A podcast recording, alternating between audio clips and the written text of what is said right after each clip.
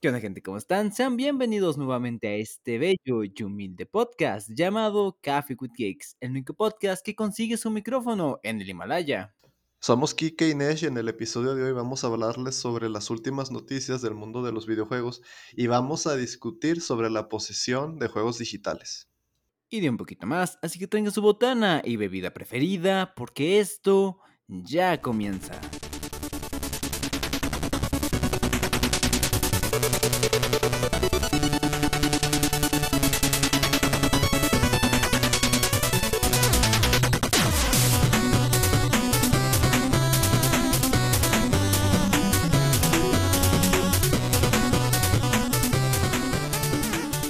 ¿Qué onda gente? Sean bienvenidos al episodio número 19 del podcast que se graba entre sábanas y cortinas, Coffee with Kicks, nuevamente con sus anfitriones Kike y Nesh. Y antes de tanta palabrería, empecemos con las bienvenidas, como es debido con mi compañero y amigo del alma, Nesh. Carnal, ¿qué ha habido? ¿Qué onda? Este, no, pues bien, um, este, está empezando el calor que es algo que a mí personal me irrita. No sé tú qué pienses al respecto, Kike. Uy, mucha gente me va a odiar por esto, güey, pero yo soy bien cabrón del Team Calor, güey. Es que realmente como que yo tengo una resistencia 2 al calor, güey. Sí.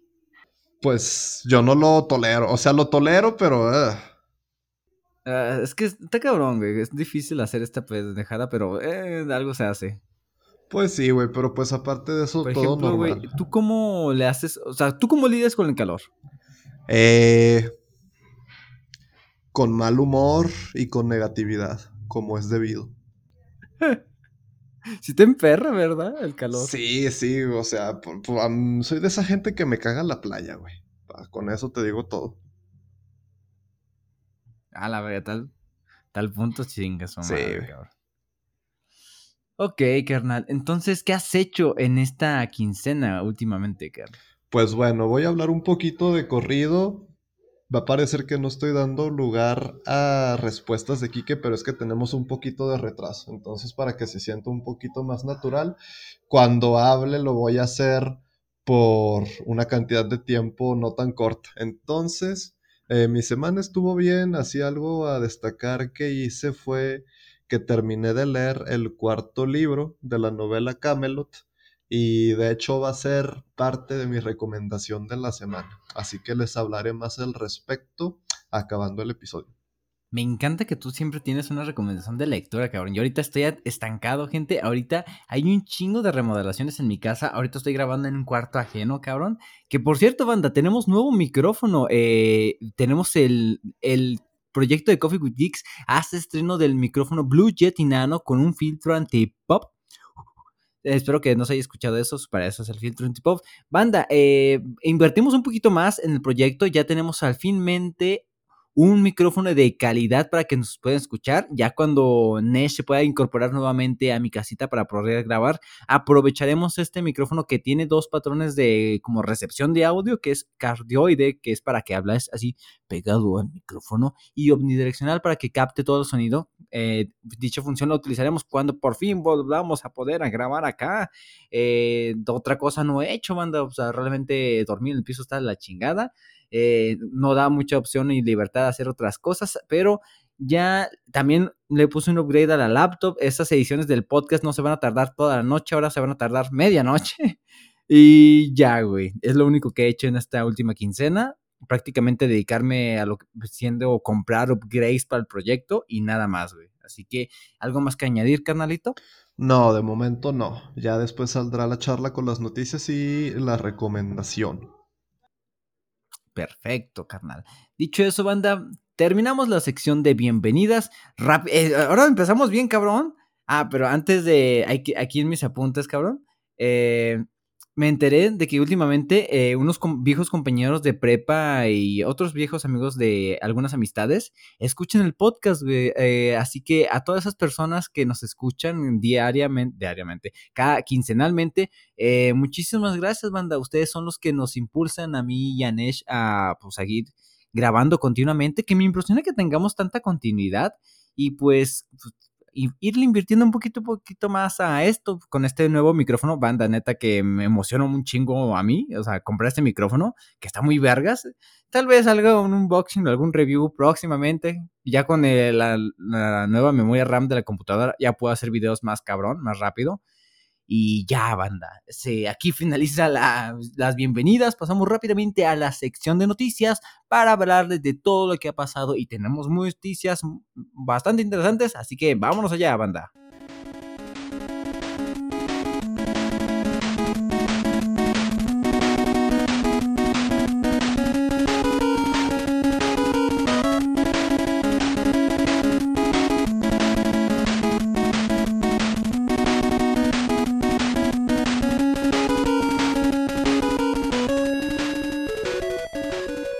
Gente, ya estamos en la sección de noticias, sección donde les contamos lo más relevante que ha pasado en la comunidad geek y el mundo de los videojuegos, comenzando que ya está disponible el parche 1.2 de Cyberpunk 2077. Dicha actualización ya está disponible en consolas y PC. El parche que inicialmente estaba previsto para el pasado mes de febrero, pero fue retrasado, cosa rara con Cyberpunk, por el ataque informático sufrido con la, a la compañía incluye una enorme lista de cambios en su mayoría enfocados a corregir errores y bugs en las misiones y los sistemas del RPG, el mundo abierto de Cyberpunk. Como se habrá publicado una lista que tal vez si checan el Twitter de la oficial de CD Projekt Red, podrán ver que entre otras cosas mencionadas ajustes en el comportamiento de algunos NPCs y la policía, en la conducción, en la estabilidad del juego y situaciones y varios errores concretos en varias misiones, este parche para PC ocupa alrededor de 30 GB eh, y mientras que en PlayStation 4 y Xbox One oscila entre 40 y los 45 GB. Esta madresote de parche banda arregló más de 500 bugs y no sé, güey. Según lo que yo vi en varios foros de Twitter y otras madres así, el juego sigue siendo un desmadre. Menos, creo que por ahí vi que arreglaron la animación para irse a dormir, güey. Cosa que se me hacía una mamada que estuviera descompuesta. Pero opíname tú, carnal, ¿qué pes? No sé, ya ves que dices que contabilizan los errores en una cifra así medio elevada. A mí se me imagina algo así como que, por ejemplo, con eso, de que arreglaron el error de la animación de dormir. A lo mejor lo desglosan mucho, es lo que pienso yo. Algo así de que, ah, pero para arreglar la animación de dormir, tuvimos que remodelar 50 polígonos y pues ahí van 50 errores. Y luego de la cabeza eran otros 50, algo así me imagino yo, güey, pero está bien, al fin y al cabo, que corrijan cosas, este, que no lo dejen ahí tirado para que llegue un punto en el que este juego sea tan jugable como debe serlo lo descubra cuanta gente como lo tiene que descubrir y que obtenga algo del mérito que inicialmente se merecía. Eso es lo que espero yo con Cyberpunk. Sí, de hecho, eh, lo que es bien diciendo Cyberpunk y CD Projekt Red en esto eh, respecto a todo el 2021 la ha tenido bastante difícil respecto al lanzamiento de Cyberpunk que fue en diciembre, pero en todo el desmadre de inició en enero ya cuando todo el mundo lo tenía respecto a los ataques cibernéticos que sufrió la compañía y todo eso, pues creo que se les tolera que, no, bueno, se les tolera, pues, no sé, es un desmadre, pero qué bueno que poco a poco vayan corrigiendo sus errores y esperemos que ya para mediados o final de este año ya sea un juego bien y derechito, que todo el mundo diga, ah, Cyberpunk está bien vergas, güey, ojalá. Pero bueno, carnal, ojalá y se les arregle su desmadre. Pasamos a la siguiente noticia. Ok, los primeros detalles de la app Pikmin de los creadores de Pokémon Go han sido revelados. Se anunciaron a través de Twitter eh, por medio del inicio de una prueba pública en Singapur de esta aplicación basada en Pikmin. Los usuarios de este país ya pueden descargar la app eh, que al parecer de momento tiene un nombre preliminar, puede cambiar y es un early access y el nombre es Pikmin App no sabemos si se van a quedar con ese nombre o no. Y pues ha permitido conocer los primeros detalles de este juego. Quienes esperen algo similar a Pokémon Go se decepcionarán ya que es bastante más pasiva. Al caminar se genera Step Energy, lo que se utiliza para hacer crecer a los Pikmin, los que puedes nombrar como quieras, y alimentarlos con néctar para que florezcan. El néctar se obtiene a partir de la fruta que encuentras explorando con los Pikmin. Los Pikmin que florecen dejan un rastro de pétalos que permite la aparición de nuevos Pikmin. Entonces es un juego enfocado a promover el hábito de pasear y se espera que vaya evolucionando para añadir nuevas características jugables si tienes éxito. Yo lo que me imagino cuando escucho todo esto es que a diferencia de Pokémon Go, en el que hay incluso eventos de comunidad en donde toda la gente se junta y en los que tienes que hacer cosas como subir de nivel a tus Pokémon y todo eso, parece que aquí es diferente y casi todo lo que haces se centra en estar caminando, estar caminando, estar caminando. Eh, pues lo cual está bien, pero a día de hoy, en circunstancias de contingencia de salud mundial, no sé qué tan buena idea es, sea eso. Y pues me imagino que es parte del motivo por el que se está retrasando un poquito el lanzamiento de este juego. ¿Tú qué crees, Kike?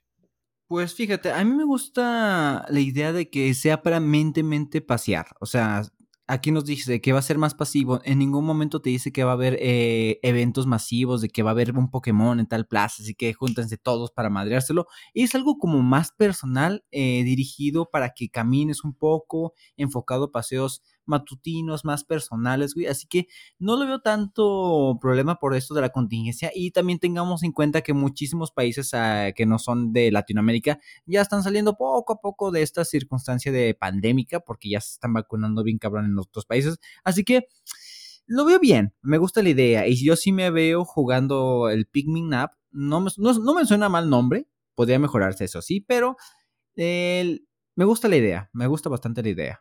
A mí también, y pues eh, si la gente se decepciona con este juego porque quiere algo parecido a Pokémon Go, pues es que juega en Pokémon Go, a donde yo sé ese juego todavía está muy activo, la comunidad todavía está muy presente, entonces no es como que se necesita que sea parecido a Pokémon Go, porque Pokémon Go ahí sigue y sigue fuerte, entonces está bien que sea diferente. Sigue banda jugando Pokémon Go porque yo me acuerdo que cuando inició ese desmadre de la aplicación de Niantic, eh, hubo mucho desmadre que conforme fueron avanzando las actualizaciones del juego, había como que, que no te dejaba jugar el juego, oh, la redundancia, si ibas muy rápido o si detectaba que caminabas ciertas cuadras muy rápido, de que, güey, vas en un vehículo, presta atención, o en algunas zonas de que está en medio desérticas, hey, güey, estás en un lugar solo, ponte verga y salte de aquí. O sea, eh, creo que esos errores ya vendrán implementados en este nuevo juego de Niantic, eh, de los Pikmin. Así que yo quiero ver cómo se desarrolla esto en un futuro, güey. Igual, igual. Veremos qué pasa. Seguimos con la siguiente noticia, banda. Es de Amnesia Reborn añade un modo de aventura sin sustos. La última obra de Fractional Games, Amnesia Reborn, ha recibido una actualización gratuita en su versión de PC. Esta actualización, perdón, recibe y añade una posibilidad de jugar en modo aventura que elimina los encuentros con monstruos y los sustos para quienes quieran disfrutar de la historia sin los elementos del terror. Amnesia Rebirth, el tercer juego de la serie, después del juego original y la secuela a Machine of Four Pinks, se lanza el año pasado y tiene un lugar del medio del desierto de Algeria en el año de 1930. Verga, hace un chingo que me perdí, un chingo la pista de Amnesia pero bueno, todo esto tiene sentido que los desarrolladores hayan planteado una forma más para aquellos que simplemente quieran centrarse en la trama del juego. Fraction Games también añadió que el modo seguro en otros juegos, como en Soma, pero en esta ocasión, además de eliminar todos los encuentros con los monstruos, modifica un tanto los efectos visuales y de sonido que normalmente afectarían los niveles de salud mental de nuestro, del protagonista del juego.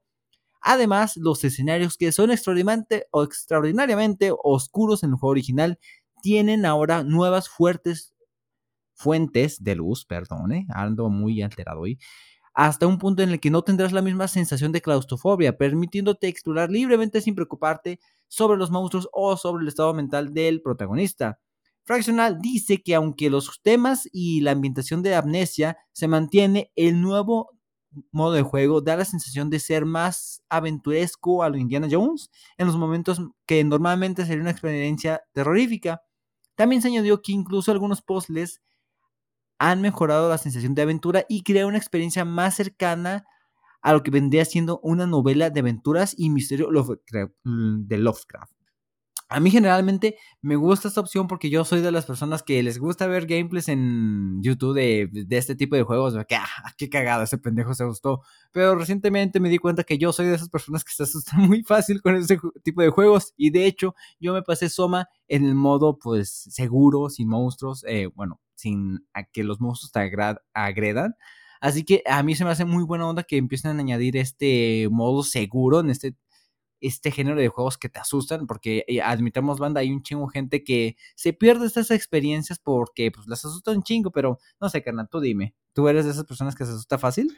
Pues es que yo en verdad no he jugado muchos juegos de terror, así como el Amnesia y como esos juegos. Pero yo digo que está bien. Eh, debo añadir que yo con Bloodborne me asustaba. Así que es posible que si fuera de esa raza que se culea.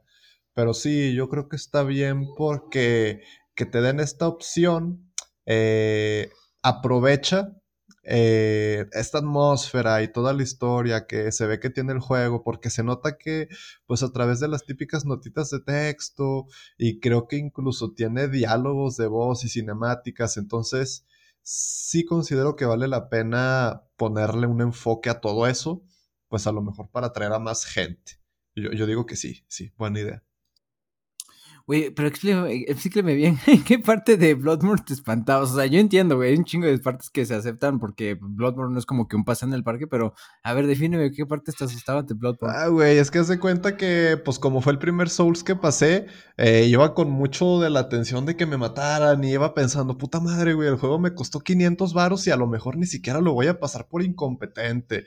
Y, y luego el juego tiene sustos, tiene jumpscares de que vas por una esquina y está pues un montón de barriles y de repente te sale un cabrón de ahí rompiendo los barriles. Entonces esos momentos fueron lo que me hizo decir voy a jugar esto escuchando música. Y eso ayudó. a la verga. Pero bueno, banda, ya tendrán esa opción. Si les gusta Amnesia Rebirth, ya tendrán esa opción disponible para que puedan jugar la historia bien chingón. Pasamos a la siguiente noticia, canal. La siguiente noticia es que el rodaje de la serie de The Last of Us comienza el próximo mes de julio eh, de este año 2021. Según los planes de HBO, la producción se va a alargar prácticamente un año, con lo que parece seguro que no podremos ver la serie antes de julio de 2022. Se sabe que la serie es escrita por Craig Mason, que es uno de los escritores de la serie de Chernobyl, también de HBO, la cual es muy buena, debo añadir, y va a adaptar los sucesos narrados en The Last of Us 1 y 2. No va a ser un evento, una historia paralela, al parecer. Y pues hay actores confirmados como Pedro Pascal, Bella Ramsey, quienes son los encargados de interpretar a Joel y a Ellie. Eh, Bella Ramsey, para el que no sepa, es esta actriz de Game of Thrones que era una niña chiquita así como que muy verguda, es ella.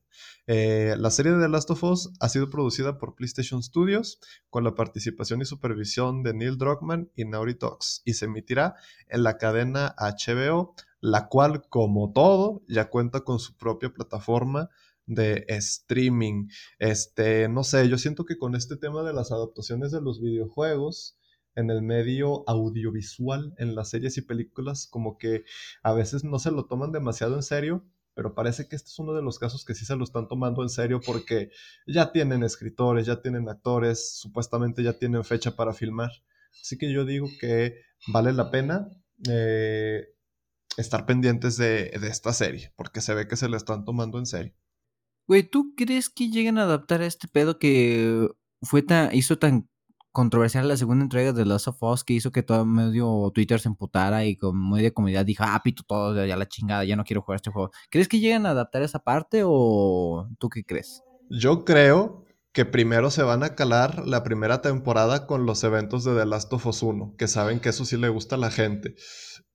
Y luego ya viendo cuánta gente le gusta la serie, van a decidir si se atreven o no se atreven. Pero independientemente del éxito que tenga la serie, yo pienso que a lo mejor los sucesos se mantienen igual, pero quizás lo cuentan desde otra perspectiva, porque, o sea, lo que a la gente no le gustó al parecer es ver la historia de Abby. A lo mejor ahora van a mostrar más la historia de Ellie, pero pues no sé, yo, yo si fuera ellos no sabría qué hacer.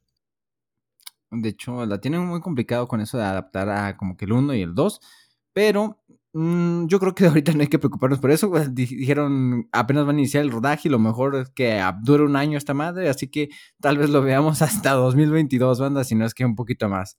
Así que esperemos que haya tengan éxito esta producción porque nos mama tanto a Nesh como a mí de Last of Us y esperemos que salga algo bueno de esta producción, pero Pasando a la siguiente noticia, tenemos una noticia triste, en especial para Nesh y para mí, porque nosotros sí calamos Y para la gente pobre. Se anuncia el cierre de PUBG Lite, la versión de free to play para ordenadores de gama baja, lo mío. Player of No Battlegrounds, PUBG Lite cerrará a finales de este mismo mes. Conocido original como PUBG Project Tai, este juego es una versión del popular Battle Royale diseñada para funcionar en PCs y portátiles con especificaciones muy bajas y muy latinoamericanas. Este juego se publicó inicialmente en Tailandia, pero a finales del 2019 se lanzó también para otros territorios del mundo. El cierre de los servidores está previsto para el próximo 29 de abril. O sea, ya no falta nada, banda. Empiecen a jugarlo si no lo jugaron nunca. Pero se ha dado un motivo concreto para explicar esta decisión tan cabrona y dice que según el comunicado publicado en la web oficial, estamos profundamente agradecidos por la pasión y el apoyo del alucinante número de fans de Lite que han estado con nosotros y esperamos que Lite haya proporcionado durante los agotadores tiempos de la pandemia del COVID a nuestros fans una divertida forma de mantenerse a salvo. Desgraciadamente hemos tomado la difícil decisión de cerrar el servidor tras muchas deliberaciones y ha llegado el momento de que el viaje termine. Lamentamos informaros que el servicio de PUBG Lite terminará el 29 de abril del año 2021. Triste noticia porque principalmente yo sí lo. Llegué a jugarlo unos dos, tres meses y hasta lo llegué a jugar con ellos unas par de semanas. Pero dime, carnal, ¿tú qué sientes esta desgarradora noticia? Está triste porque yo al principio cuando escuché de la existencia de ese juego pensaba que era una versión muy downgradeada o que parecía un port de teléfono en computadora, pero no, no, no, la verdad es que no.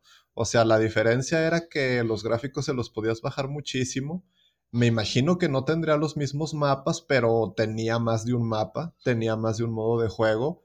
Me atrevo a decir que tenía todas las armas, el gameplay era el mismo. Este, ah, es que ahora si me lo preguntas, aparte del precio y de los gráficos, no sé qué diferencia tenía con la versión completa. Este, pero pues bueno. Mm, tiene sentido que deshagan el servicio, por así decirlo, porque no es como que PUBG Lite sea el Battle Royale más jugado, porque ni siquiera PUBG normal lo es. Entonces, pues ahí sí tiene sentido que, que prioricen sus costos. Y pues bueno, mejor la versión gratis que la completa, supongo. Sí, güey, al Chile yo no los culpo nada por esta decisión. Al fin y al cabo, ahorita lo que vendría siendo el mundo de los Battle Royale está muy cabrón, güey. Y comprendo que empiezan a recortar, eh, recortar gastos. Inicialmente porque PUBG Lite, pues me imagino que sí les abarca algo. Aún con las microtransacciones y todo eso, pues eh, ocupa dinero y pues él tiene que cerrar. Aunque no era un mal juego, te digo, aparte de... Creo que yo no le llevaba diferencia porque estaban los mismos ítems, güey, algún par de mapas, güey, los vehículos, estaba todo, güey, o sea, nada más gráficas medio pitadas, pero al fin y al cabo es una lástima que esto llegue a cerrar, principalmente para la gente humilde como nosotros, que pues no tiene su PC gamer y pues ocupa de eso para sentir la experiencia de los Battle, de los Battle Royales, al menos de una experiencia más chafa, pero efectiva. Pero dejamos las noticias tristes de lado y pasamos algo esperanzador, banda, para nosotros, eh, los que nos gustan las noticias de los videojuegos. ¿Qué tenemos, carnal? Ok, la próxima noticia es que el E3 2021 sí se va a celebrar y será de forma digital del 12 al 15 de junio. La feria de videojuegos más importante se va a celebrar no en su ubicación habitual, que es en el Convention Center de Los Ángeles, sino en formato digital.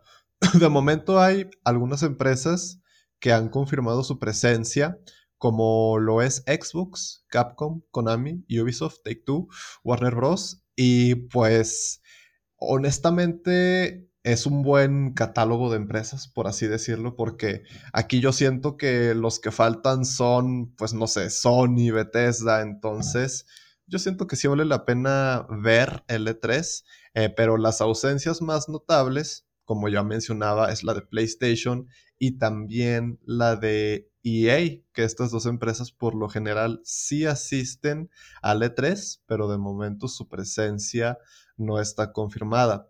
El CEO y presidente de EA dice en una nota de prensa de la EA, bueno, de, de, la empresa que organiza el E3, este, y dice que va a evolucionar este año para ser más inclusivo, pero que también quiere emocionar a los fans con anuncios y oportunidades para la industria que conviertan en este evento el, escenario central de los videojuegos. Este, creo que lo mencionábamos en un episodio anterior, no recuerdo por qué Kike y yo, que el E3 no sucediera era mala noticia no tanto por la falta de anuncios de juegos, sino porque esto significaba que muchas oportunidades se iban a perder, ya fuera o para miembros de la empresa o para estudios indie, porque muchas veces ellos acuden ahí a hacer negocios. Y pues el CEO dice que va a seguir siendo una prioridad, dice que quieren emocionar a los fans, pero que también quieren seguir aportando estas oportunidades para los miembros de la industria. Entonces, esperamos que esos dos lados de este evento se mantengan a pesar de su transición a un formato diferente. Yo siento que está chido, güey, porque principalmente eh, todavía tenemos lo que vendría siendo Nintendo, Xbox, Capcom y Ubisoft. O sea, es, con estas compañías de videojuegos, siento que todavía podría ser un evento bastante relevante, güey. Principalmente por la gran N y Xbox. Aunque Nintendo nunca ha sido de revelar muchos anuncios importantes en eventos que no sean suyos, pero con las recientes adquisiciones de muchos estudios de Xbox, pienso que ya podríamos tener algo más relevante, güey. Aunque sí me agüita que pues, Sony ya no esté participando en este, Electronic Arts, que chinga su madre, güey, no necesitamos, pero lo que vendría siendo Sony, pues sí se lo ocupa, güey, bien cabrón. Eh, no sé, carnal. A mí me gustaría de que todo volviera a la normalidad, pero siento que el formato digital no le sentará nada mal a este tipo, el evento de E3, porque son ventajas y al fin y al cabo no se requiere tanta conglomeraciones de gente para hacer algunas revelaciones de anuncios y todo ese tipo de pedo. Así que yo lo veo bien, me gustaría ver cómo avanza esta noticia en los próximos meses, a ver si no se cancela, por favor, que no. Sí, este, a mí me parece que les puede venir incluso bien, porque el E3 ya estaba llegando a un punto en el que la gente tenía muchas quejas y con justa razón. Tenían quejas en varios aspectos, en aspectos como el espacio físico que se ocupaba dentro del E3 era muy poquísimo, que acudía mucha gente, este, porque vendían ya tickets para para público común, por así decirlo. Entonces, los miembros de prensa que iban por asuntos más importantes realmente como que tenían estas dificultades para ir a hacer lo que querían hacer. Y pues las quejas de que ya los anuncios no valían la pena, de que el hype era demasiado. Entonces, este cambio de formato, yo digo que le puede venir bien para reinventarse. Este, y pues quién sabe si de aquí el E3 salga siendo más grande de lo que era antes. Ojalá. Fíjate, güey, creo que es una manera de en la que se forzaron bien, cabrón, de que, ¿sabes qué? Es morir, adaptarnos y este como que la situación pandémica los obligó a como que darle un nuevo formato a la convención de la E3. Así que para futuro yo creo que va a ser bien porque obliga a todos los como que los del marketing, a los empresarios como que mover el coco y salirse de la escena de que, ah, pues montamos un pinche puestecillo, anunciamos algo y ya. Ah, creo que aquí va a ser de que no, tenemos que inventarnos algo chingón para que la gente le llame la atención un evento digital. Concuerdo, concuerdo. Vas, carnal. Entonces, pasamos a la siguiente noticia. A mí me encanta esta noticia porque dice que Dead Stranding ha generado 20 millones de euros en 2020. Según un informe de 505 Games, la versión de PC de Dead Stranding ha generado más de 20 millones de euros el año del 2020. El informe de mitad del año de la afiliada 505 Games Digital Bros cubre las ventas de la compañía hasta el 31 de diciembre y la versión de PC del juego de Kojima Production suma 23.123, no, espérate, 23.192 millones de euros en 2020. Ay, güey, ando pendejo, pero a otro nivel. El juego de Kojima Production salió en PC el julio, es el título más vendido de 505 Games el año pasado. Control y Remedy, por otro ejemplo, hicieron un total de 16 mil euros. O sea, entre estos dos juegos ah, no le llegan lo que hizo de Death Stranding. A mí se me hace raro, porque esta noticia también viene con una tablita, güey. O sea, viene en esta tablita vende Death Stranding, Control, Ghost, Ghost Runner, Terraria. O sea, dejó abajo Terraria, cabrón. O sea, son juegos como que importantes, pero a la vez no. O sea, son los que tienen algún nicho. Y ah, fíjate que a mí se me hace rara esta noticia porque supuestamente como que Death Stranding salió como una decepción para PlayStation porque no salió como que bueno en ventas a lo que ellos expectaban y como que ya le hicieron un poquito de fuchi a lo que viene diciendo Kojima y sus historias tan raras y sus ideas de gameplay tan, tan innovadoras, por así decirlo, pero no sé, siento que le falta azul a este juego. ¿Tú qué me dices, carnal?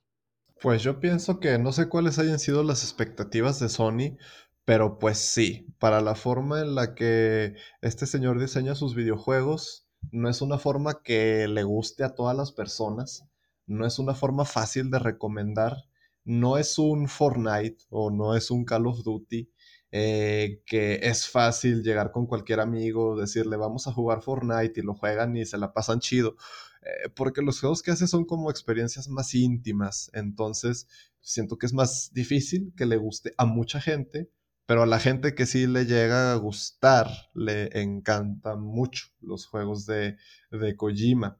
Entonces, pues yo pienso que a lo mejor Sony puede tener sus dudas, pero al final del día yo no pienso que, se deshagan de, de, él ni nada. Yo pienso que lo van a mantener a, a su lado por mucho tiempo a menos de que pase una catástrofe tipo Cyberpunk. Ahí sí, pues ya se podrían llegar a cuestionar las cosas. Pero yo digo que de momento el ship Kojima y Sony sigue vivo. ¿Tú crees, güey? Porque hasta donde hay rumores de que hay otras como que estudios y productores de que ah, le están negociando con Kojima para que, eh, güey, si jalas a hacer unos jueguillos acá para nosotros aquí, super mamalón, con nieve que sí esté bien hecha. No sé, güey. A mí me llamaría la atención de que Kojima se separe un poco de Sony y empiece a explorar otras compañías. De que, ah, ¿qué onda, güey? ¿Cómo que le quede? ¿Qué hacemos, güey? Pues puede ser, o sea, también yo digo que Kojima también tiene decisión en todo esto y si le hacen una oferta mucho mejor, eh, no sé en qué condiciones lo tenga Sony, cómo sea la, eh, em, el trato, el, la condición que tienen, pero pues yo pensaría que a Kojima para que lo saquen del lado de Sony, como que sí le tendría que caer una, oferta muy generosa. Así que quién sabe. No sé, güey. Próximamente Xbox tal podría sacarse la billetera otra mente y decir, eh, Kojima, eh, eh. Para que vente para acá, carnal, vente para acá. No sé, siempre es una amenaza constante el Xbox en estos últimos tiempos. Ah, nada, estaría muy puerco. ¿Y te imaginas? ¿Algo más que comentar respecto a, la, a las ventas de Death Stranding? A mí me sorprende, güey. No, no, no. Que, que se aguarden su. Eh, pues así, sorprende, ¿verdad? Pero pues esperemos que, que todo siga calmado. O sea, tampoco es para alarmarse. Este, al fin y al cabo, financieramente, yo digo que sí fue un éxito. Pero pues, bueno, esperemos lo mejor. Pero esperemos que todo vaya bien. Al fin y al cabo, cabo. Bueno, eh, hablando a otras cosas, pasamos a otro tema de que cosas que no salieron bien. Tenemos que Epic Game Store ha tenido pérdidas multimillonarias y tardará en ser revituable. Recordamos que eh, la apuesta que hizo Epic Games eh, Store ha sido regalar juegos a usuarios, un chingo de gente, para ganarse el apoyo de desarrolladores y poner menos cuotas de mercado, o sea, 12% de las ganancias por distribución de tienda y estas cosas que aunque es menor de lo que pide otras plataformas, es suficiente para cubrir los costos de la operación, del, del software y todo esto. No obstante, la estrategia se escucha bien, pero costosa, puesto que en un documento que confirma que hasta el día de hoy la Epic Game Store no es rentable debido a que han incrementado los costos para ganar presencia en el mercado. De acuerdo con la información, la Epic Game Store perdió aproximadamente 180 mil millones de dólares en 2019 y 273 mil millones de dólares en 2020 y se espera que en 2021 pierda 139 mil millones de dólares. Es decir, hasta ahora ha perdido alrededor de 450 mil millones de dólares. Esto reafirma claramente que la estrategia que adoptó Epic Games con su plataforma es negativa para la, empresa en general y que cualquier otra compañía sería incapaz, o sea, no me imagino otra compañía, maybe Microsoft, llevarla a cabo. Sin embargo, Epic Games ha decidido hacerlo así con el fin de ganarse un lugar en el mercado de PC. Una apuesta arriesgada y por lo que vemos ya está teniendo sus consecuencias a la luz, pero creo, creo que le está funcionando poco a poco esto a Epic Games y ya va teniendo su público aficionado a esta plataforma, güey. Em, no sé, güey. si, le, si un día de estos le reportamos la noticia de que Epic Games te quebró y van a perder sus juegos, eh, eh, quédense escuchando esto un poquito más banda en caso de que pase, güey. Pues es que al fin y al cabo es una estrategia a largo plazo, ¿verdad? Y yo siento que, por ejemplo, ahorita están haciendo eso de que están regalando muchos juegos que son buenos, este, y a lo mejor eso les significa pérdidas, y yo lo vería completamente razonable que cuando ya tuvieran la audiencia que quieren, eso le bajaran de huevos poquito. Pero ahora me pregunto, cuando ya tengan la audiencia que quieren, ¿van a subir ese porcentaje que se quedan de las ganancias de los juegos? de que ya ves que ahorita creo que dijiste que es el 13% actualmente. ¿Te imaginas la situación en la que ah, ya tenemos toda la gente que queremos? Ahora sí les vamos a pedir el 30, el 50%. Este, lo veo posible, la verdad. Eh, esperemos que no, pero lo veo posible. Fíjate, güey, hay que tener en consideración lo que nuestro lema de este podcast es que el capitalismo es nuestro enemigo, aunque este el mismo capitalismo nos haya ayudado a obtener nuevos micrófonos y este tipo de cosas que solo el capitalismo nos ayuda, pero al fin y al cabo las compañías nuevamente banda no son nuestras amigas y cuando ya tengan lo que quieren de nosotros, pues van a empezar a aprovecharse un poquito más y pues sabes qué, güey, ya no sé el 12, ya sé el el 19, pues eh, ya sé, carnal, está cabrón, pero necesito recuperar lo que te regalé. O sea, sí lo veo en un futuro de que se empiecen a subir ciertos porcentajes de, de comisiones en la plataforma. Así que no debería mal porque pues, ya perdieron un chingo, pero eh, como lo que vimos se está estabilizando poco a poco la situación. Eh, ya nada más perdían 139 en vez de 271. O sea, poco a poco se va mejorando. Los negocios no son cosas de un día a otro. Es complicado. Así es, pero pues bueno, yo pienso que aquí lo que hay que sacar de esta noticia es que a lo mejor Epic ya no va a ser tan generoso como lo ha sido de momento, pero pues hay que estar preparados para el momento en el que pase eso, para que no nos sorprenda. Pues yo siento que ya fueron bastante generosos, o sea, ya regalaron bastantes juegos así, pues, buen nivel, güey, ya tenemos ahí lo que vendrá haciendo el GTA V y siento que con eso ya se les fue mucho dinero por la ventana, así que ya en el caso de que en el futuro no lleguen a regalar juegos para yo que llevo descargando gratis desde un buen rato, ya no me molestaría en general, siento que ya cumplieron con su cometido con esta campaña de regalar juegos. Coincido, coincido. Eh, la próxima noticia es que se quema la biblioteca de Yahoo Respuestas.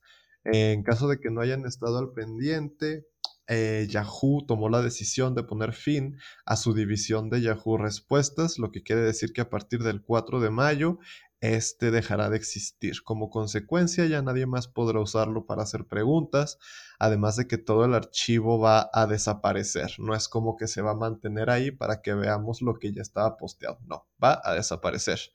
A lo mejor va a haber páginas que recuperen lo que ya estaba publicado ahí probablemente, pero bueno, eso ya no depende de Yahoo.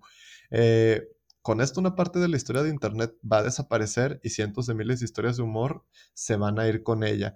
No sé tú, pero yo en mi época de secundaria llegué a hacer tareas completas en base a Yahoo Respuestas y no me arrepiento. La verdad, si buscabas bien, sí te podías encontrar buena información, pero pues así como había buena información, también estaba, creo que de Yahoo Respuestas salió el meme este de, jaja, ¿para qué quieres saber eso? Saludos. o sea, es una parte importante de Internet, como dice ahí en el guion, y, pues sí es triste que se pierda.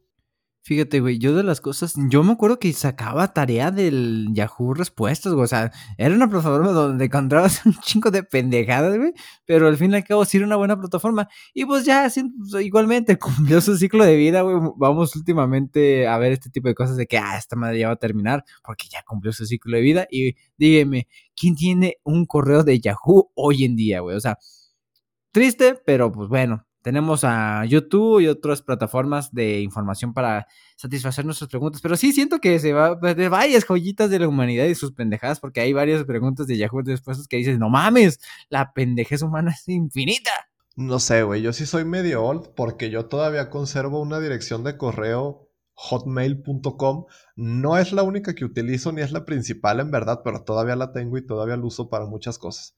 Pero no soy tan old como para tener un correo de Yahoo y yo diría que no conozco a nadie que lo tenga, pero todavía debe de haber alguna persona ahí este, mayor, probablemente. Yo me acuerdo que cuando empecé a usar internet, una tía me enseñó cómo tener correo electrónico y pues ella tenía Yahoo.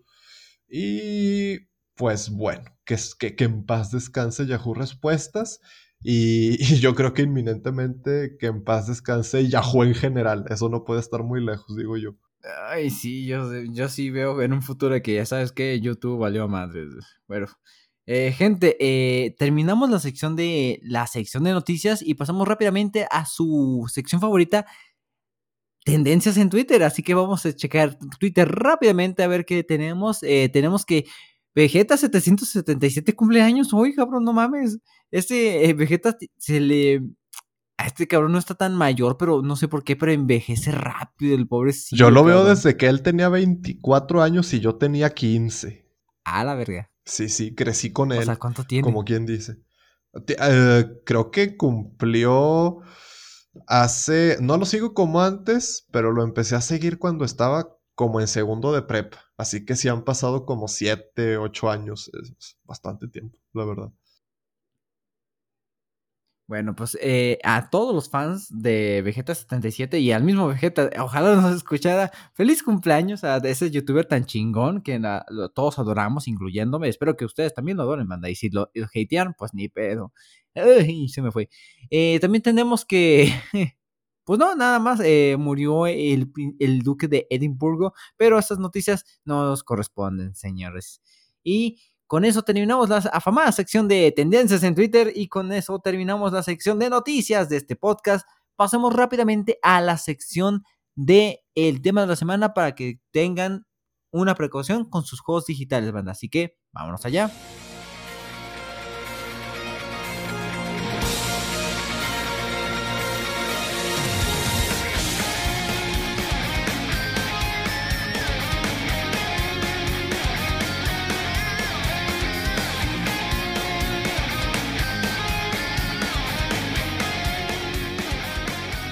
Y bueno, banda, ya estamos en la sección de El tema de la semana, sección donde hablaremos de este tema y como podrán haber visto en el título, en esta ocasión estaremos hablando sobre tus juegos no te pertenecen. A ver, carnal, necesito contexto de este tema de la semana. ¿Por qué escogimos este tema en especial? Si este fuera un video de YouTube, aquí pondríamos el meme de la roca diciendo pase en contexto. Pero pues bueno, eh, en la introducción a este tema es que los videojuegos en formato digital representan una ventaja del gaming moderno. Eso es un hecho, porque te brinda la opción de eliminar eh, el espacio físico que te ocupan las cajas de videojuegos. Eh, y tiene muchas otras ventajas. Pero esta facilidad también conlleva una parte negativa de la que vamos a hablar el día de hoy y mucho de eso se basa en el DRM o los eh, la gestión de derechos digitales. O sea, hace que las plataformas de los juegos pueden darte esta adquisición en la que realmente no estás adquiriendo el videojuego, sino que estás adquiriendo una licencia para utilizarlo por un periodo de tiempo limitado y indeterminado. Entonces, en muchas ocasiones no pensamos siquiera en esto porque en muchas ocasiones eh, esta licencia no va a llegar al punto en el que tú ya no la puedas utilizar. Pero hay algunos casos en los que sí, hay algunos casos en los que las plataformas pueden decidir tirar sus servicios y pues ahí es cuando comienza el pedo.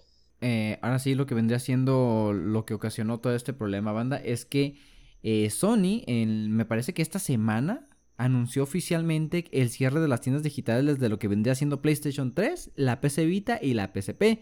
Esto lo hizo por eh, un correo que mandó a los usuarios, güey. Se me hizo una mamada. Miren, un anuncio más así detallado. Eh, prácticamente el 2 de julio va a cerrar la tienda de la PlayStation 3 y la del 27 de agosto va a ser la de la PlayStation Vita. Y la que va a cerrar todas sus funciones es la de la PSP a partir de 2 de julio. Eh, no sé, güey. A mí en general esto se me hace una mamada, güey. Y es lo que nos atañe el día de hoy. Eh, lo que vendría siendo, güey. Pero dime, ¿por qué crees que lo haya hecho Sony, güey? Porque yo siento que es un, como una forma muy agresiva de... ¿Saben qué? Cámbiense a la siguiente generación, putos. Pues bueno, el argumento básico siempre es ahorrar dinero deshaciéndose de servicios que ya no se utilizan como antes y que están generando costos. Pero aquí yo digo, ¿realmente le produce tantos costos a Sony eh, mantener el servicio de la store de PSP y de PlayStation Vita? Este, yo entiendo el lado de que no les esté generando ganancias, pero a lo mejor aquí lo más cuestionable o lo que se podría proponer es que hicieran las cosas un poquito más como lo hace Microsoft, que tiene unificadas todas sus tiendas, por así decirlo. Entonces, no sé si a lo mejor ya de aquí en el futuro Sony va a tirar más por ese lado, pero pues de momento así han hecho las cosas en incrementos, este, tiendas por producto. Y, yo pienso que ahí es donde está el fallo y ahí es donde deberían empezar a, cambiar cosas. Güey, pero es que, no sé, eh, este aspecto de que las cierre las tiendas digitales me causa mucho conflicto porque es de que el, Creo que la PlayStation 3 y la Xbox 360 fueron como que ya oficialmente las primeras tiendas digitales para consola, güey. Pero me da miedo pensar que en un futuro de que, ¿saben qué? Eh, ya no se van a poder descargar sus juegos. En esta opción, eh, no lo dijimos, banda, pero sí se van a poder seguir descargando los juegos que los usuarios de todas estas plataformas de PlayStation ah, hayan comprado. O sea, si tú compraste el juego de PlayStation 3 hace un chingo de años todavía vas a poder comprarlo y jugarlo todo el pedo normal en tu PlayStation. El pedo va a ser es que ya no vas a poder ni comprar juegos nuevos, ni DLCs, ni microtransacciones de ningún juego, güey. Y aquí es el problema de que, ¿qué tal si Sony dice, o hubiera dicho de que, ¿saben que Ya no lo van a poder descargar, güey. Sorry, pero bye, cámbiense a la siguiente generación y tal vez saquemos un port de 60 dólares, güey. Pues puede ser, güey, pero yo pienso que estuvo bien que esto sucediera ahorita porque, como dices tú, puede darse el caso en el que sea peor. En el que literal, aunque tengas el juego, aunque lo hayas comprado, ya no lo puedas descargar. Pero mm, eso ya no sucedió y yo siento que en el futuro ya no tendría por qué suceder porque, o sea, como te digo, yo tengo fe en que Sony va a hacer las cosas diferentes en el futuro. Eh, y pues es que ya es 2021. Yo pienso que estas cosas como que deberían anticiparse, pero al parecer no se anticipan. Bueno, ahora vamos a tratar los puntos específicos del tema de la semana, güey. Empezando de que realmente nos pertenecen los juegos físicos, así que abre tu carnal. Yo digo que eh, a pesar de que lo que nosotros quisiéramos, no, no nos pertenecen. Y incluso este argumento se mantiene con los juegos físicos, es lo que le decía aquí que antes, porque con los juegos digitales es muy obvio el hecho de que em, pues te los pueden quitar tu licencia, como quien dice, en el momento en el que quieran. Pero pensamos que con los juegos físicos, ah, pues vamos a tener más agilidad en ese momento. Y a día de hoy sigue siendo así porque, por ejemplo, las consolas no te piden estar siempre conectados a Internet. Pero yo siento que lentamente esa es una realidad que se acerca cada vez más.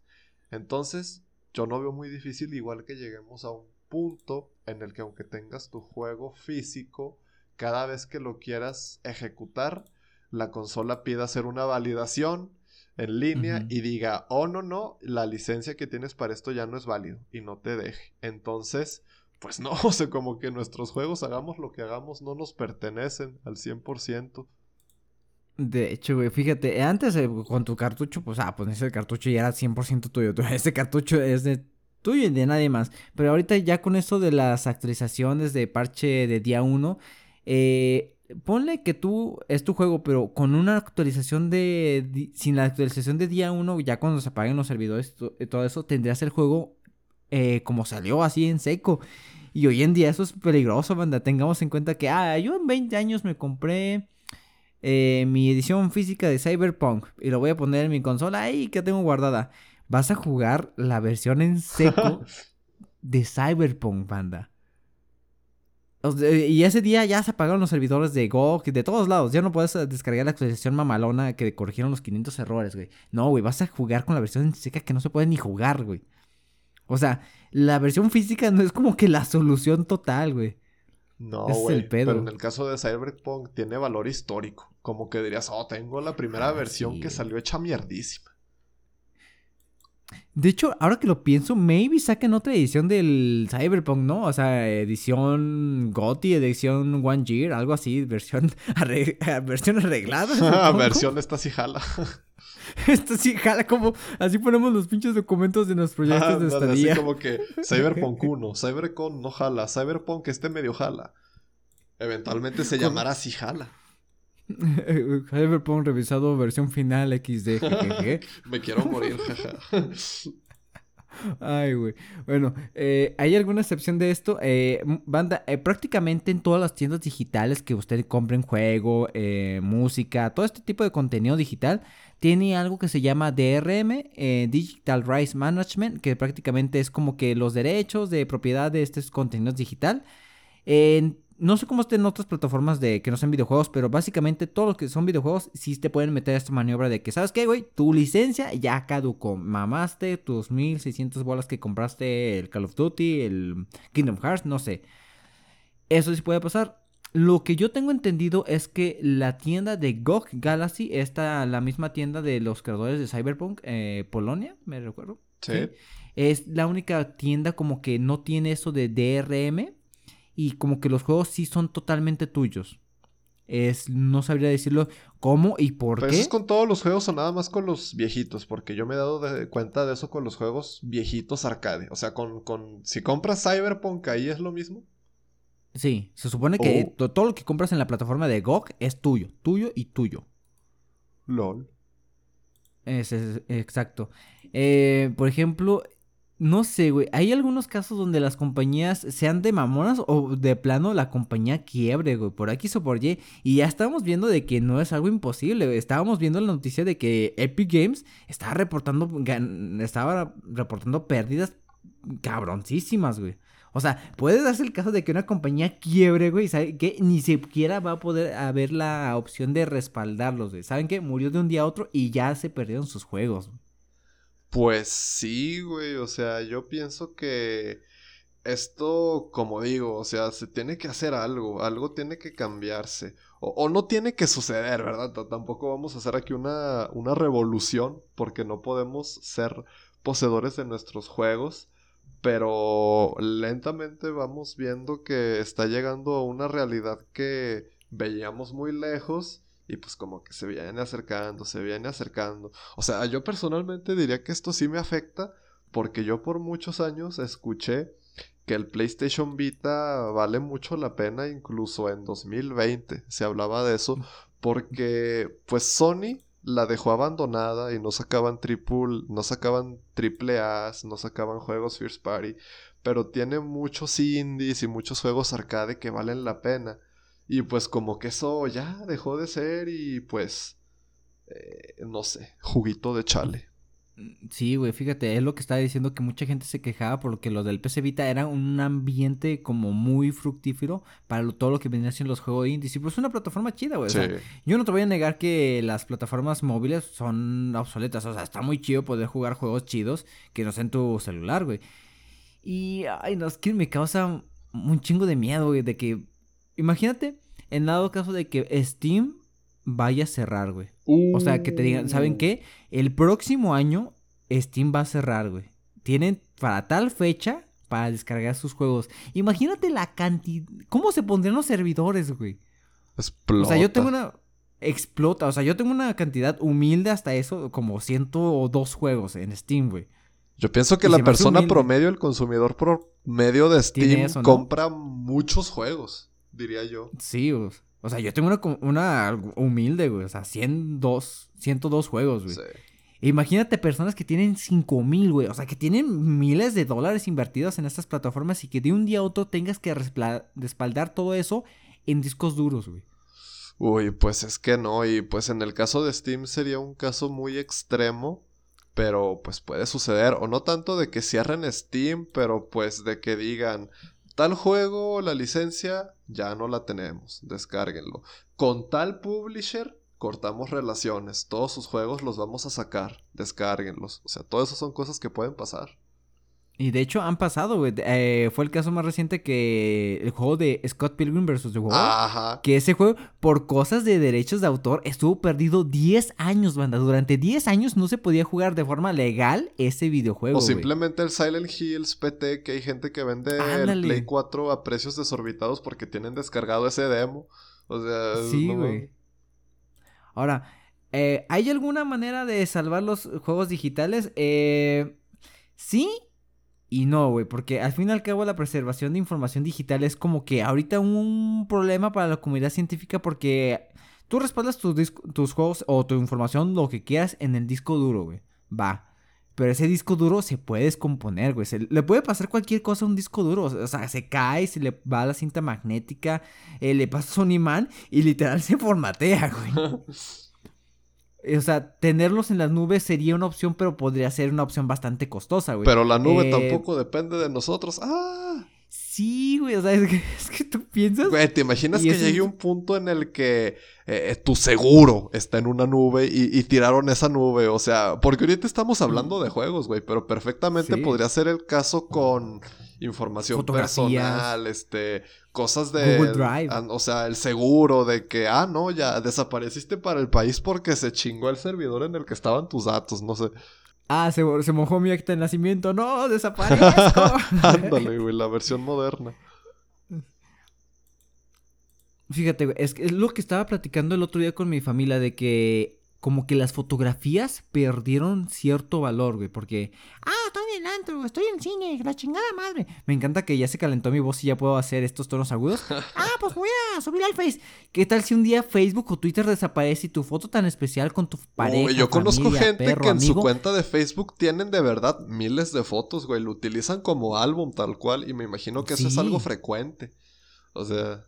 O deja tú que no desaparezca, güey. Que, se te, que te hackeen el, que el correo, se te olvide la contraseña o la laptop donde tienes guardada tu sesión.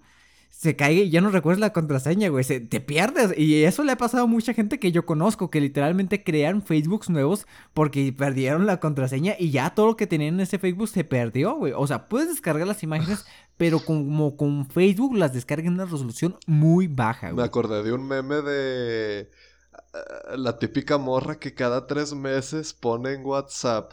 Este, se me borraron los contactos, manda el mensaje y así de al chile si no le sabes no le muevas.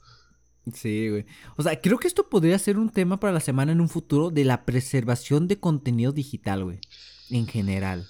Sí, porque esto es lo que nos está tocando como gamers, pero se aplica a muchas otras cosas.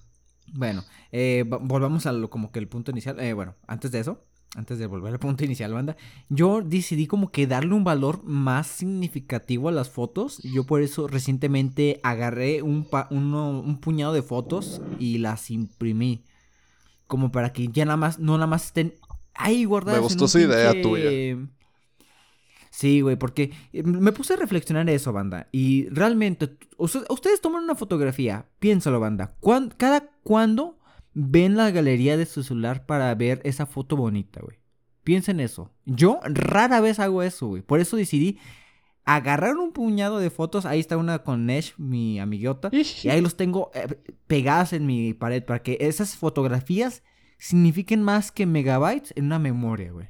Y en el caso de que se me llegue a perder el celular, ya tengo mis seis fotografías especiales para mí pegadas en la pared. Ya, si se quema la casa, pues otro pedo, güey.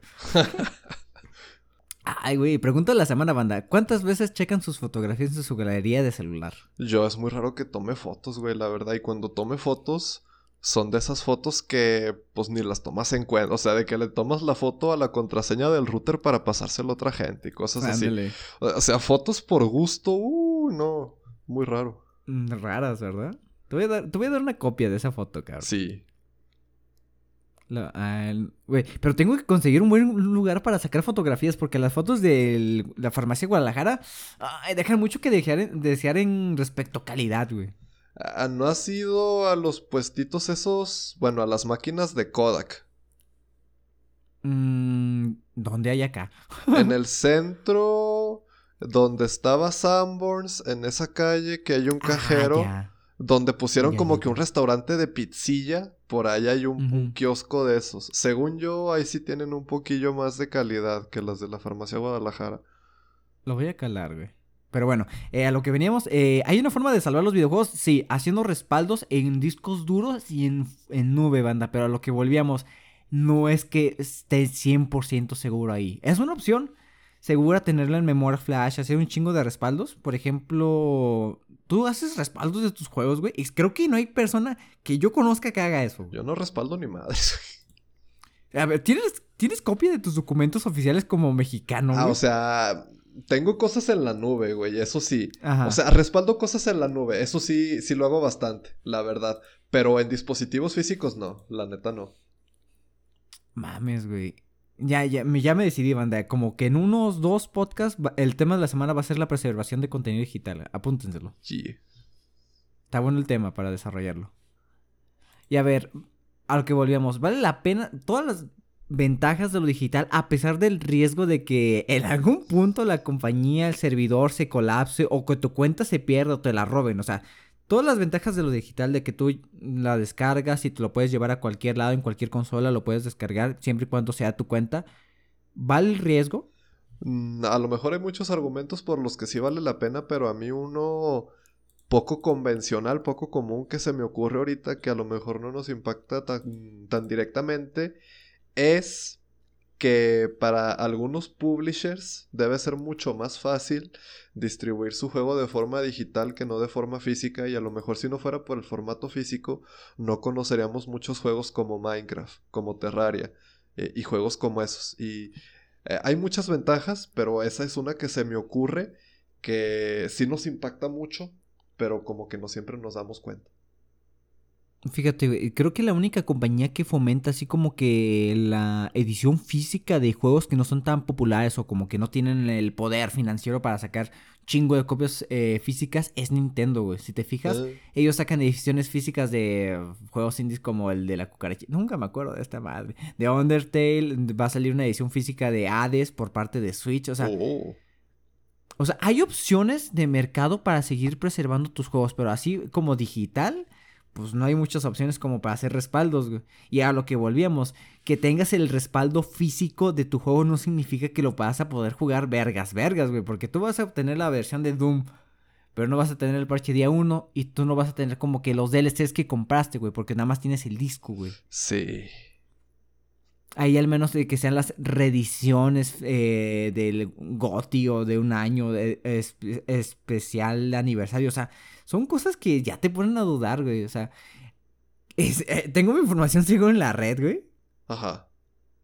Pues ah, no sé. que mm, también tener las cosas físicamente tiene su riesgo, ¿no? Y es que yo opino que a lo mejor el riesgo es igual. Pero como no podemos estarlas viendo, como no es tangible el que estemos cuidando nuestra licencia o nuestro producto digital, como que asusta más por ejemplo, no es que me, decir, pero aquí que eh, yo tengo mi edición actualizada del Doom en mi disco duro. Eh, ponle que se en tu consola, ponle que se rompa la consola, el disco o cualquier cosa en la casa. O sea, el riesgo físico también está. No, es que, sean indestructibles los pinches discos, O sea, te pueden robar un chingo de cosas, güey. Hay gente que juega con sus consolas de Nintendo Switch eh, en la calle, güey. Perfectamente se los pueden robar. En Latinoamérica. Ah, Latinoamérica. Ah, ese punto. No sé, güey.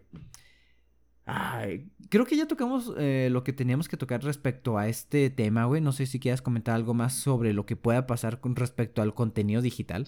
Sí, pues es que ese es el dilema, más que otra cosa. O sea, tiene sus ventajas, pero el lado de las desventajas es lo que nos está tocando ver ahorita con las recientes noticias de Sony pero yo pienso que son dos partes que se tienen que gestionar, porque el formato físico también tiene sus desventajas, que no necesariamente son más o menos que las del formato digital, pero nosotros tendemos a ver siempre la tecnología como la solución definitiva, y pues ya vimos que no siempre ese es el caso. De hecho. Eh, además, creo que con esta consecuencia de las, del cierre de las tiendas de PlayStation, creo que va a fomentar muy cabrón la alza de los precios de juegos, así que tengas de la PlayStation 3 en formato físico, el, el mercado de reventa. ¿Tú crees que el mercado sea tan hijo puta como para hacer eso? Sí, güey. Sí, güey. O sea, dime un juego de PlayStation 3, The Last of Us. Bueno, no, está en Play 4, olvídalo. Dime otro. Uno que no está en Play 4. Um, Bayonetta, no, tiene muchos remakes tiene muchos remasters. Pero sí, debe haber casos de juegos que solo están en PlayStation 3 que pueden subir de precio, sí, sí, sí. Chécate, güey. Eh, agarré una imagen random. Eh, los Assassin's Creed están todos, lados, todos lados. Los God of War. Tiene remaster God of... Oh, mm, bueno, God of War 3 tiene remaster en Play 4, sí, sí, sí, sí. Mm, no sé. ¿Qué, qué está en Play? A, ver, ¿cómo que no se nos ocurren juegos relevantes en la PlayStation 3, cabrón? Little Big Planet, quizá. Mm, sí. Los Ninja Gaiden. Ah, pero de Ninja Gaiden, no sé si es rumor o es confirmado, pero va a salir una colección de remaster de Ninja Gaiden. Ah, de hecho sí, güey, pero no está, no está el Black y eso me agüita, güey. Pero es que el Black creo que era una versión. Mafia 2. Ah, Mafia 2, pero Mafia 2 está en Xbox también. Uncharted ya salían sus colecciones. Ajá, es que como que ahí, ahí sale el meme de Remake Station, pues ándale, de algo sirvió. Pues, está cabrón. Los, ¿cómo se llaman? Estos juegos donde eres bueno o malo, Dead Island. Madre mía, no hay juegos buenos en Alone in the Dark. ¿Que no había juegos buenos en la PlayStation 3 o qué pedo? Sí lo tiene, pero los vuelven a lanzar en otras plataformas. Bueno, o no nos acordamos en este momento. A lo que iba. No sé, güey. imagínate que ahí esté la edición de un juego que te gustaba de la PlayStation 3, pero ya no lo puedes descargar porque apagaron los servidores. Ese juego puede llegar a costar 500 dólares por la reventa. ¿Y cuánto está una PlayStation 5? Porque están saturados eh, y no dan abarque para todos los que la quieren comprar, güey. Ahora imagínate que tengas una edición física única en el mundo, güey. Pues el mercado va a ser lo que el mercado quiera. Ok, banda. Si tienen un juego de, de PlayStation 3 en buenos estados, Cuídenlo, banda. puede que esa madre le saque de la pobreza en un día de estos. Puede ser, puede ser. Bueno, carnal. Eh, creo que ya tocamos todo lo que tenemos que tocar del tema de la semana. Bastante cortito, güey. Nos dio por unos 25 minutos, eh, tolerable. Sí, digerible. Es que es un tema, pues, como que muy concreto, ¿no? Como que es algo que todo mundo ha experimentado, de cierta forma, y, y sí. Bastante típico. Bueno, el miedo a perder la información que tanto nos costó, banda. Pero bueno, eh, con eso concluimos el tema de la semana. Eh, los juegos realmente no nos pertenecen, porque no nos pertenecen. Con eso concluimos y nos vamos a la sección final de Nada nos pertenece, todo es efímero. Ah. Ah. si nos ponemos filosóficos, sí, güey. Todo es efímero. Nuestra vida es una mote de polvo en el universo. Ah. Finalizamos y nos vamos a la sección de la hueva de recomendaciones y despedidas, banda. Vamos allá.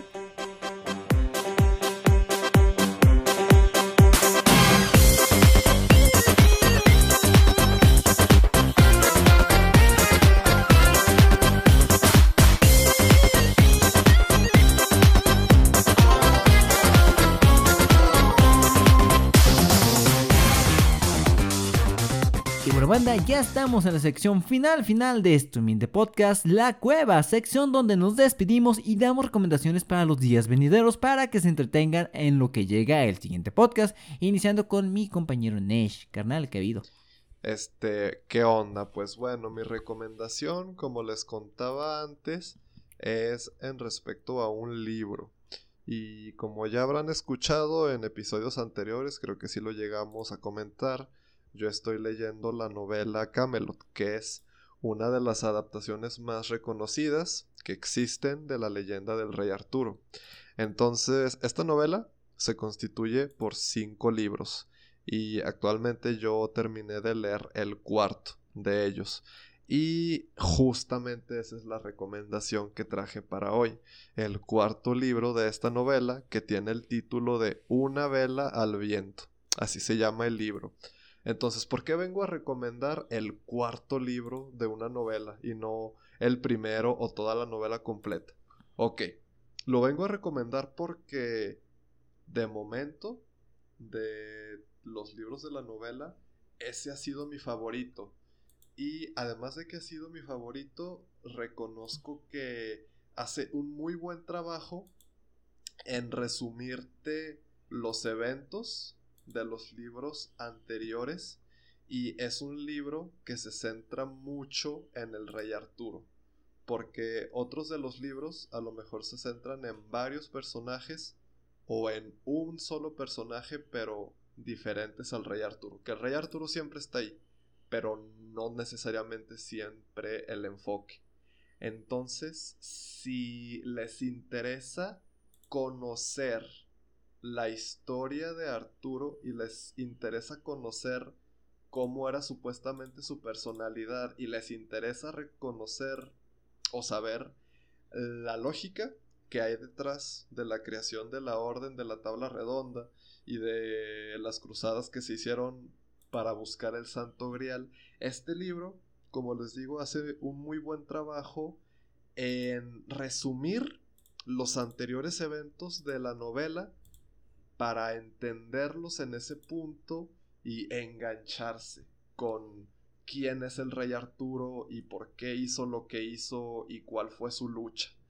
Y pues a lo mejor ya después de leer ese libro les dan ganas de leerse toda la novela, pero yo digo que puede leerse como, como libro individual. Y eso es lo que me llamó la atención. O sea, si yo me topaba ese libro y lo leía yo podría haber creído, ah, este pues no es parte de una novela ni nada, porque me está resumiendo muy bien eh, los conflictos entre personajes y todo eso. Entonces, una vela al viento, si les interesa conocer la historia del rey Arturo, nada más tiene 100 páginas, te resume todo muy bien y te da un muy buen vistazo de quién era este personaje del rey Arturo. Oye, suena muy chido, güey. O sea, 100 páginas, está ligerito, te resume todo lo que ha sido importante respecto a la historia de Arturo. Oye, está bueno, güey. Oye, una duda. ¿Por qué se llama la mesa redonda? O sea, ¿sí es redonda uh, o tiene algún significado? ¿Tiene significado? ¿Te lo digo? Mm, ¿Así, si se puede resumido o es Sí, sí, o sea, no, no creas que es aquí de, mucho texto. Pero la mesa es redonda porque la tabla, o sea, la orden de la mesa redonda se fundó con el propósito de a todos los nobles que no aceptaron la llegada de, de Arturo al trono, porque su llegada al trono fue muy repentina, porque murió su padre, básicamente. Que él no sabía que era su padre y sacó la espada de la piedra y todo eso que mucha gente no se creía y había gente que no respetaba su reinado. Y Inglaterra supuestamente en esa época era una tierra de mucha tiranía, que a pesar de que existía el rey de Inglaterra, pues también existían pues los, los señores feudales que supuestamente muchas veces hacían lo que querían. Entonces, lo que Arturo no quería hacer era pues imponerse a la fuerza. Entonces, con la tabla de la mesa redonda lo que hizo es que la fuerza que ya existía le dio una causa. Y en vez de deshacerse de esa gente que no le aceptaba, les dio este propósito de únanse a mi mesa redonda para mejorar a Inglaterra juntos y precisamente por eso es una mesa redonda, para que nadie se siente a la cabeza y todos se den cuenta de que tienen un lugar ah. equitativo. Ajá, equitativo. Eso es, esa es oh. como la versión más resumida. Es redonda para que nadie se siente a la cabeza. O sea, y nadie tenga más como que posición sobre todo, todos parejos. Oye, está bueno. Sí, sí, sí, sí. A la verga, güey, qué bueno. O sea, está muy buena la recomendación, carnal. O sea, te mamaste ahora sí. Un buen libro que no tienes que leerte los cuatro. Me gustó un chingo, 100 páginas, o sea, vale la pena, vale la pena. Nice. ¿Algo más, carnal? No. Perfecto. Yo, banda, eh, pues, pues, como estuve dormido en el suelo, no tenía mucha chance, chance de acomodarme como para ver una película o algo así. Eh, lo único que vengo a recomendar vendría siendo Radio Shack. Eh, fue la página por la cual adquirimos el micrófono Blue Yeti Nano. Está muy chido el micrófono, banda. no sé, prácticamente yo la agarré en oferta. Eh, Radio Shack tiene, por lo que tengo entendido, ofertas mamalonas para todo tipo de tecnologías cada martes. Cada martes cambia el aspecto. Yo tuve la suerte de que la publicidad dirigida, gracias Facebook por espiarme, me dijo que este martes en el que yo vi la publicidad estaban en descuento los micrófonos, güey. Y agarré esto bien barato, cabrón. Pinche Radio Shack, gracias. El, el, el envío se tardó un poquito. Eh, nada más porque hice el pago como que en día inhábil y se tardó en reflejarse y por lo mismo se tardó un poquito más el, el envío. Fueron 8 días en total, pero llegó muy bien, banda. O sea, mi recomendación es si quieren comprar algo, chequen Radio Shack, es una opción no barata todo el tiempo, pero maybe les puede ser útil en algún caso. Y ya. Buena recomendación. Recomendación, no duerman en el piso. Ándale. No duerman en el piso, banda. traten de ponerle. En si tienen. Van, si van a dormir sobre un colchón inflable, pongan un. como una sábana debajo de ese colchón. Ayuda un poco. No, no del todo, pero ayuda. Pero bueno. reflexión. Eh, reflexión. ¿Pensamiento final, carnal? Coman frutas y verduras y lean una vela al viento. Ok, banda. Y ahora es cuando me pongo medio modo serio. Eh Nesh y yo vamos a terminar la universidad pronto y no sabemos qué vamos a hacer en nuestras vidas, qué va a pasar, si vamos a tener trabajo de lo que hacemos. No sé. Eh, de lo que hemos hecho últimamente me he fijado que durante uh, ya varios meses hemos sido constantes con este podcast de Coffee with Geeks. Eh, no tenemos la audiencia más grande del mundo respecto a podcasts en internet, pero esas 13, 15 personas que nos escuchan quincenalmente eh, le estamos agradecidos eternamente, bastante cabrón.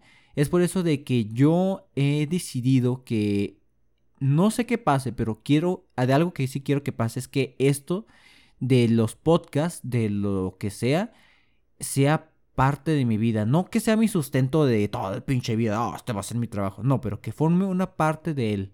O sea, esto me gusta a mí, esto del podcasting, esto de grabar voz, utilizar mi voz eh, como un medio me gusta y hasta donde se pueda hacer, eh, donde este proyecto sea en pie, donde me pueda acompañar este Nesh, yo quiero que esto forme parte de mi vida y si ustedes nos acompañen con esto, muchísimo mejor banda.